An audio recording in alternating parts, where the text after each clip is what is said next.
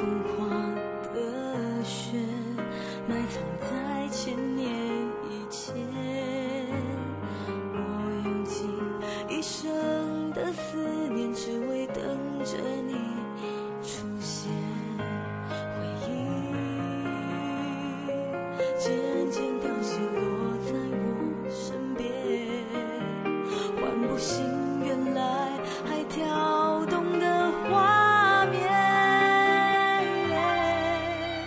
就让。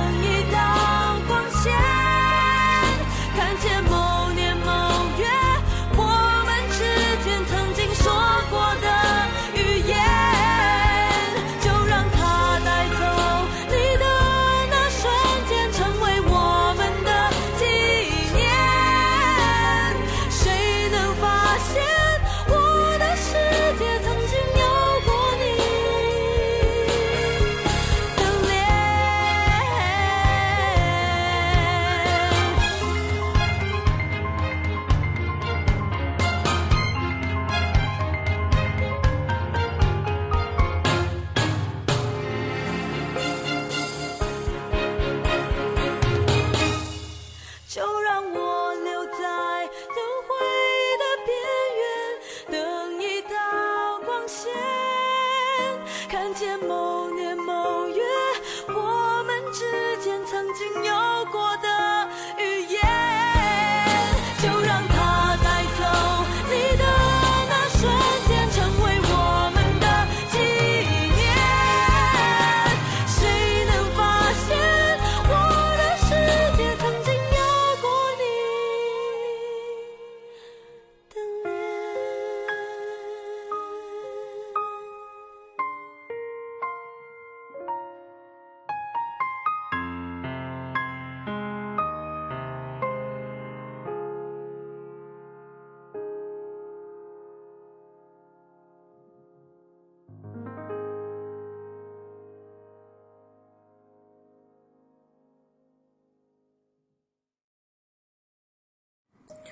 大家好欢迎来到我爱看小说我是主播杨柳燕。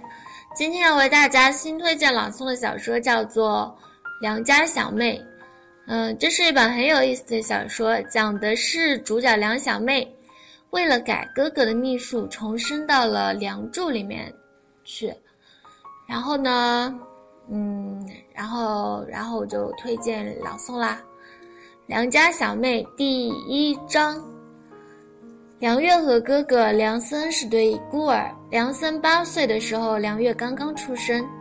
小小的梁森抱着尚在襁褓里的梁月站在孤儿院门口竟是被狠心的父母抛弃了。梁月小时候还会问起父母的事情每每梁森都缄默以待。时间久了梁月便不再问起了。至此两人相依为命虽说失父失母，好在孤儿院院长实在是个心怀慈悲的善人，待两兄妹一如亲人，也不至于孤苦。梁森聪颖好学，又勤奋刻苦，小学至高中拿奖学金不断。大学之后，非但拿奖学金，更是半工半读，付出生活费和学费后，并兼补贴孤儿院。前些年院长去世，梁森便带着妹妹离开了生活二十几年的小城。事实上，总公司早就希望梁森能去 A 市，只是之前梁森一直放不下年逾古稀的院长。如今，梁森已经在总公司工作两年，风风雨雨一路走来。年薪加上零零散散的奖金，却也能有上百万。兄妹二人的日子越过越好，还不忘当年收留他们的孤儿院，时时寄钱回去。每逢清明，更是会去院长坟前扫墓。只美中不足的一件，那便是梁月患有先天性的心脏病，随着年纪的增大，越发的严重起来了。梁森带着梁月去过所有的大医院、小医院，甚至是国外。可惜一无所获，医生更是或明或暗地告诉梁生，梁月活不过二十岁。每次看完医生，梁森总是会笑着告诉梁月，医生说希望很大。可梁月哪里不知道哥哥是在强颜欢笑，否则他又怎么会带着他走遍各地的医院？一听到零星半点的和他病情相关的消息，便马不停蹄地赶去。而每次他看完医生，他就会在书房吸烟，一吸就是整整一个晚上。梁月也无意间发现，毕竟第二天早上起来，书房已经没了烟味，满满的一烟灰缸的烟蒂也都消失得无影无踪。梁森不愿意告诉他，他便当自己什么都不知道。不知道从什么时候开始，梁森脸上的笑容开始变得越来越多，渐渐的，那笑意直达眼底。梁月从未见过这样的哥哥，一一贯以来哥哥都嫌少笑。后来有一天，梁森说要带他去见一个人，那个时候梁月才确定自己的猜测：梁森他恋爱了。对方是梁森公司董事长的掌上明珠，从国外留学刚刚回来，他和梁森认识不过半年，便坠入了爱河。梁月也很喜欢这个女子。同时，他很羡慕她身上的那种活力和朝气，他想这是他一辈子都不会拥有的东西了。从这个叫做朱雪飞的女子进入梁森的生命之后，梁月在梁森的脸上看到了更多鲜活的表情。一瞬间，梁月觉得如今的哥哥才真正的成为梁森，他有了自我，不再是因为他的拖累而只拥有一个晦涩的人生。他的身体开始越来越差，开始长期的住在医院。他以为他也许许久没有见到朱雪飞，直到有一天，虽有些不修边幅，却也不至于邋遢的梁森，以一副蓬头垢面的模样出现在他的面前时，他的心中咯噔了一下，直觉发生了什么不好的事情，而且这不好的事情还一定和朱雪飞有关。果然不出梁月所料，事关朱雪飞。朱雪飞是朱家独生女，朱家本身也很看重梁森的能力，对两个年轻人的事情乐见其成。可没想到朱家内部突然出了财政的问题，为了挽救朱氏的公司，他们只能和另一家族联姻，企图通过对方强大的背景和雄厚的资金来渡过难关。可前提是联姻。梁森爱着朱雪飞，朱雪飞爱着梁森，可是朱雪飞肩上有拯救朱氏的责任，梁森却是草根出身，他个人便是再有能力，也不可能提供对方能给予朱氏的助力，他们只能妥协。梁月终于在一个月之后药石无救，香消玉损。而前一天是朱雪飞和另外一个男人的婚礼，梁月还是没撑下去。对不起，哥哥。站在鬼气森森的地府，梁月看到了他死后的一幕一幕。他死的那一天，受了双重打击的梁森，一瞬间仿佛老了十几岁。画面一闪而过，已是数十年之后。梁森自己创办的公司与朱氏鼎足，名列 A 市单身王老五之首。梁森从一个无依无靠的孤儿到排行富豪榜的富商，也从自小稳重的少年到了不苟言笑的中年男子。看着画面里的梁森吸完一包又一包的烟，地府中的梁月哭得伤心欲绝。小姑娘，你莫哭莫哭。身后一身长袍的鬼差拍了拍梁月的肩膀，梁月停了抽噎，看向那鬼差。只听鬼差叹气道：“你兄长和那姑娘本就有生生世世的孽缘，他二人生生世世有缘无分，相爱不能相守。某看了他们二人实事，无一是善终。”说罢，又是摇头，又是叹息。梁月珍，随后悲道：“那我哥哥这一辈子……”鬼差道：“世人常道，七分靠人为，三分天注定。凡事有因才有果。他们二人本就有缘无分，可因一世的孽缘，心中不甘，带着一分执念到了下一世，竟是生生世世循环，至此不得善终。若要改了这桩命数……”说罢，鬼差瞄了一眼梁月。说起来，梁月在地府也待了一段时间。心知这鬼差大哥如此看人的时候，必是因为有什么事情有求于人，不有求于鬼。可不得不承认，鬼差说的改了一桩命数，戳中了梁月的心思。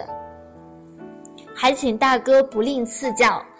鬼差憨憨一笑，道：“便是改了他们第一世的命数。”梁月双眼一亮，鬼差轻喝一声道：“姑娘，矜持一些。”梁月闻言险些栽倒。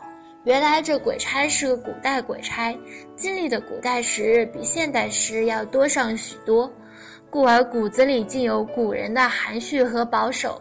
梁月却是不知其中因由，只殷切地看着鬼差，希望他能详细的说说如何改了他们第一世的命数。鬼差顶着梁月热切的眼神，扭扭捏捏地说完了一句话。梁月大吃一惊。原来自己的兄长和朱雪飞便是传说中梁山伯和祝英台他们的第十世，难怪。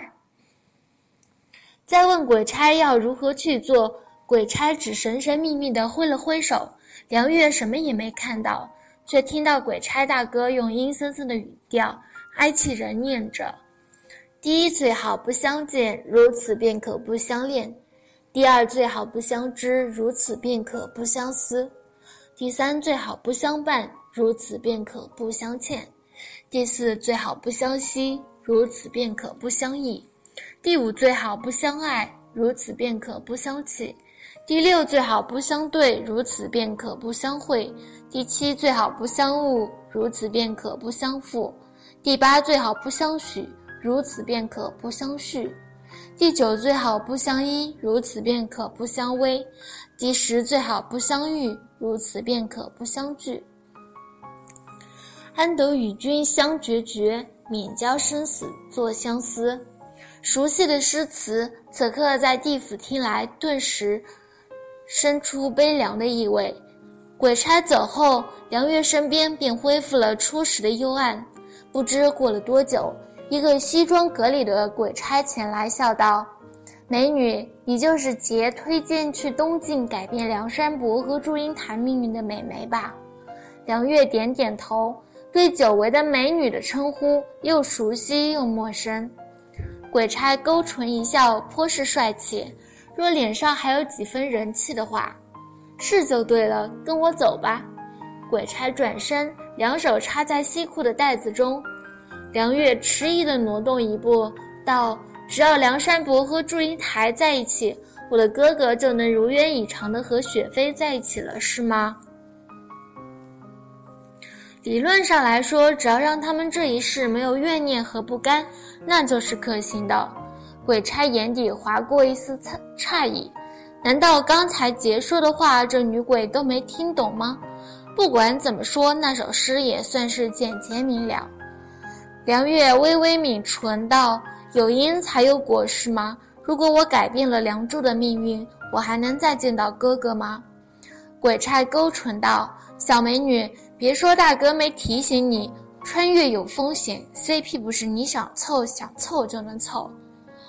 梁月末带着梁月的鬼魂去了一招东晋，鬼差回来后自言自语道：“如果你真的改变了梁祝的命运，他前脚刚刚踏进地府，就见一簇簇的一簇簇的曼陀罗花下，一身青色长身的结正对着一个哭泣的少女说着什么。”而另外两个穿着奇装异服的鬼差经过他身边的时候，就不屑的道：“零零七，你的搭档又在哄骗无知少女，真是可耻的行为。”鬼差将两人上上下下打量了一番，道：“哄骗哄骗也是要有资本的，起码帅哥出马，那就事半功倍。否则我和杰也不会每一年穿越实验都排名第一了。哎，鬼长得帅。”真是没办法，真担心哪一天不小心把自己帅活了。零零七迈着优雅的步子离开了，剩下的两只听到不远处的杰在说：“第一最好不相见。”某只暴躁道：“他妈的，这首诗老子听了一千年了，一千年了。”